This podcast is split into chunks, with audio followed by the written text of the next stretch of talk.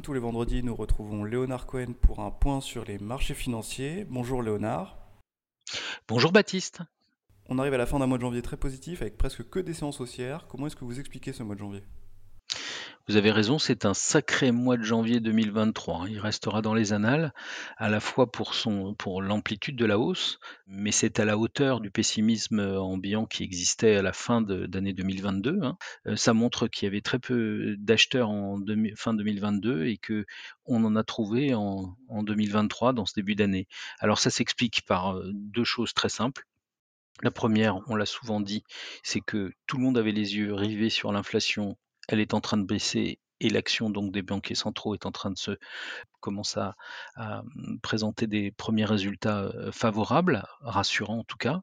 Et le deuxième élément, bien sûr, c'est que enfin, après des révisions à la baisse de la croissance économique continue tout au long de l'année 2022 et notamment en, novembre, eh bien, le pire n'étant jamais certain, on commence à voir des révisions à la hausse de cette croissance économique pour 2023. Alors c'est pas glorieux, mais les Allemands qui étaient vus en récession évidente, enfin sûre, certaine, euh, pour 2023, et eh bien maintenant euh, euh, voient une petite hausse de leur croissance économique, enfin du 0,2 ou du 0,3 pour 2023, et ça c'est trois mois après avoir anticipé une récession. Donc c'est plutôt rassurant, ça montre que les, les effets d'une de, cette hausse des matières premières et en particulier du prix de l'énergie ont été une réalité, ont fait peur, mais on avait envisagé le pire et c'est peut-être moins pire. Et ça justifie du coup un retour sur les marchés actions à la hauteur euh, de l'absence des investisseurs tout au long de l'année 2022.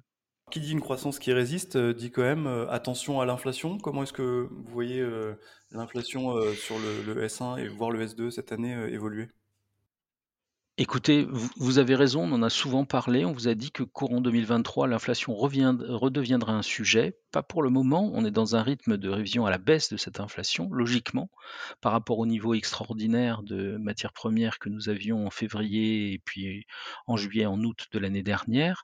Donc c'est normal qu'il y ait l'inflation à la baisse. Par contre, comme on vous l'a suffisamment euh, suggéré, il est clair que, un, la croissance tenant un peu mieux, et deux, les changements structurels qui existent au niveau des pays occidentaux qui réindustrialisent et qui ont besoin de retrouver leur entre guillemets souveraineté dans certains secteurs nécessite des achats de matières premières, euh, des, salariés et des, employés dans les différents secteurs industriels et de les payer en conséquence.